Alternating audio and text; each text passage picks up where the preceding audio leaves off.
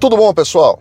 Hoje, Thanksgiving, quero gravar esse vídeo aqui para vocês, primeiro para agradecer cada um de vocês aqui que muitas vezes, muitas, muitas vezes, é, há anos, tem a paciência de vir aqui, me escutar, debater. Eu gosto muito de debater e, e eu quero agradecer muito que se vocês forem ver o vídeo anterior que eu gravei aí anteontem, Hoje é quinta-feira, possivelmente esse vídeo aqui só vai amanhã, na sexta-feira, mas eu já quero deixar aqui meu abraço de Thanksgiving para todos.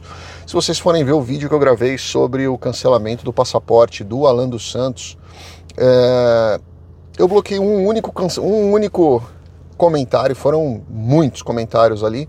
Eu só bloqueei um que eu achei desrespeitoso é, com os demais, mas o, o nível das pessoas que estão nesse canal aqui é, eu fico muito feliz, muito feliz mesmo. Às vezes as pessoas falam, poxa, Daniel, mas você podia ter mais seguidores. Eu não quero mais seguidores. É lógico que é legal a gente crescer é lógico que é legal a gente ver, mas eu prefiro crescer devagarzinho, aos pouquinhos, do que ter milhões de seguidores, porque primeiro não é o meu nicho de mercado. É, a gente trabalha dentro de uma, de, um, de, um, de uma área de mercado muito restrita, né? É, o assunto é muito restrito.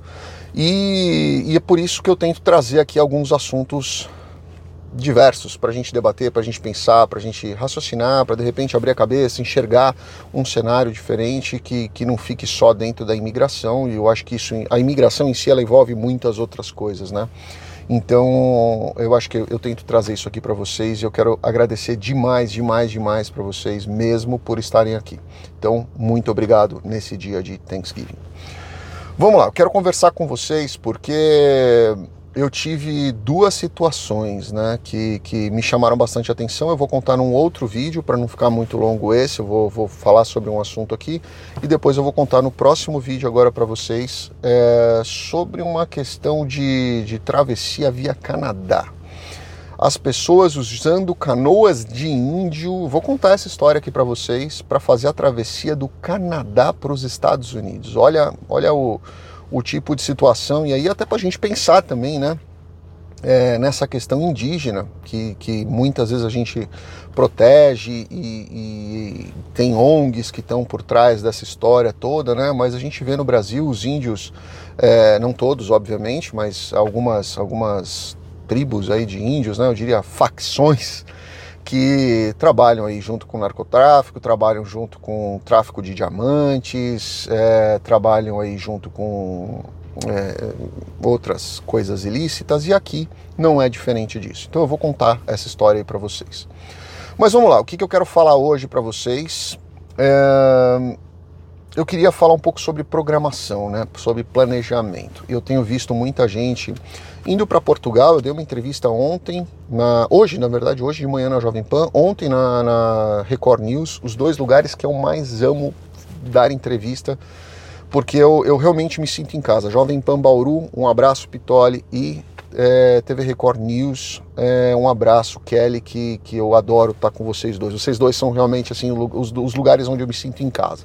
E eu falei sobre muitas pessoas indo para Portugal sem planejamento. Eu fiz questão de traçar aí um paralelo com é, os Estados Unidos e eu vejo as pessoas realmente achando que simplesmente ter o visto é algo é, que basta, né? Isso, o visto é uma coisa mínima que você pode esperar, né? Aí muita gente fala, poxa, mas é, mesmo eu tendo um green card na mão, eu, eu tô seguro, eu tô tranquilo. Não, você não tá, não é bem assim que funcione que funciona.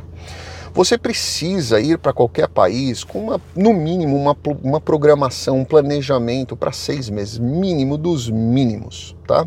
E esse planejamento para seis meses não é só você pegar seis meses, pegar uma conta, como eu já dei para vocês aí. Se vocês pensarem em 5 mil por mês, é um valor razoável para você se manter, né? Uma família aí, três, quatro pessoas, vocês vão conseguir se manter com 5 mil dólares por mês. Mas quando você está chegando, você tem muitas outras coisas que você vai precisar. Então não adianta falar 6 e 5, 30, 30 mil dólares, eu estou tranquilo por seis meses, vou arrumar um emprego e vou mandar bala. Não é assim. Porque na hora que você chega, você vai ter que fazer aí pelo menos três depósitos do aluguel para você entrar na casa. Então, só aí já são 15, são, são 15 são, se você for pagar 2 mil dólares de aluguel, 2 mil e pouquinho, é, vamos falar 2 mil dólares de aluguel, média em estados normais, né? Estados anormais você vai pagar bem mais do que isso. Mas vamos falar em 2 mil dólares de aluguel, são 6 mil de cara. Ou seja, só na sua chegada, no dia da sua chegada, que você for alugar um imóvel, é, mais de um mês da sua reserva já foi embora, tá? E aí você vai precisar de um carro, porque transporte público nos Estados Unidos é muito ruim, na, na, na maioria dos, dos, estados e das cidades, tá? Transporte público é muito ruim, ele é muito simplão, assim, muito, é muito escasso, não tem, não, não imagina que você vai ter, como você mora em São Paulo, tem ônibus para todo lugar o tempo inteiro, por pior que seja o ônibus, é um ônibus que está indo, são várias linhas de frotas, não é assim que funciona aqui. Então você vai precisar de um carro. E aí quando você fala, eu vou comprar um carro, mesmo que você vá comprar financiado, mesmo sem credit score, você vai precisar dar um down payment nesse carro, né? E estamos falando aí de 20% a 30%. Aí você fala, poxa, mas se eu for comprar um carro de 5 mil dólares, eu estou tranquilo. Não, porque um carro de 5 mil dólares, ele vai te dar mais problema do que a sua sogra.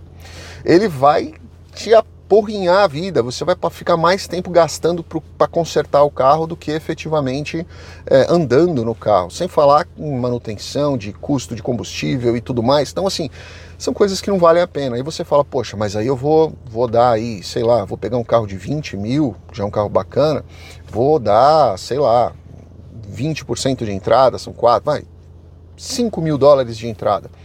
Legal, já foi mais um mês do seu da sua previsão aí dos, dos 30 mil que você trouxe para seis meses. Quando você entrar na sua casa, 90% das casas, talvez até mais, não vão vir mobiliadas. E se vierem, elas vão custar mais caro porque ele vai cobrar o aluguel da mobília. Então você pode colocar aí para decorar uma casa por baixo, a IKEA, com é, camas, roupa de camas, sofá, televisão, é, guardanapo, toalha de mesa, garfo, faca, prato, esse tipo de coisa pode colocar aí por baixo, pagando a IKEA 5 a 6 mil dólares, mais um mês de, de aluguel aí da sua casa. Então, quer dizer, você que se programou para seis meses, você chega nos Estados Unidos e na primeira semana você já vê que você só tem três meses. Aí bate o desespero. Então, é muito importante as pessoas pensarem em tudo isso. Você vai ter, vai, cada vez que você for ativar uma conta, por exemplo, de, de luz, de telefone, de água, de gás, você vai ter que fazer um depósito. Se você tem um, um cachorrinho, você vai pagar a taxa do condomínio para animal, para pet dentro de condomínio. Alguns proprietários vão exigir mil dólares a mais de depósito por causa do pet. Você vai ter custo de veterinário, você vai ter plano de saúde, uma série de coisas. Né? Então, é muito importante, não só Estados Unidos, mas qualquer país, e, eu falei ontem e hoje sobre a questão de Portugal, onde muita gente tem pedido auxílio pro um absurdo, isso vai pedir auxílio para comprar passagem para a família inteira para a embaixada é, brasileira, como se nós brasileiros, contribuintes, tivéssemos algum tipo de responsabilidade ou, ou obrigação de pagar a sua passagem de volta quando você saiu de país. É um absurdo isso, né? Quando você sai sem uma programação, sem um planejamento, a chance da linha quebrar, ruir, ela é muito grande. Então, tenta se programar um pouco melhor, tenta se estruturar um pouco melhor, mesmo que você fale, poxa, é, eu vou apertar um pouco mais a conta aqui. É melhor você apertar a conta no Brasil do que você passar aperto fora do Brasil. Com certeza absoluta, você vai perceber que quando você passa um aperto fora do Brasil, num, num país onde você não vai falar a língua fluente daquele país, mesmo que você fale, ah, Portugal. Não é a mesma coisa.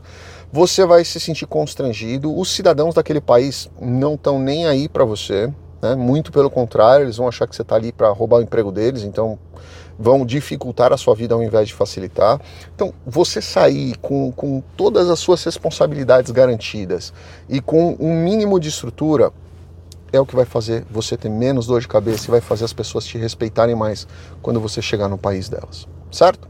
Grande abraço a todos, deixa seu comentário aqui. Vou gravar um outro vídeo na sequência aqui contando para vocês a história do, da travessia com, com os índios, no, na, nas balsas dos índios, é, os índios agora traficantes de, de pessoas, é, e não só de pessoas, mas no próximo vocês vão ver essa história. Um grande abraço, fiquem com Deus. Obrigado.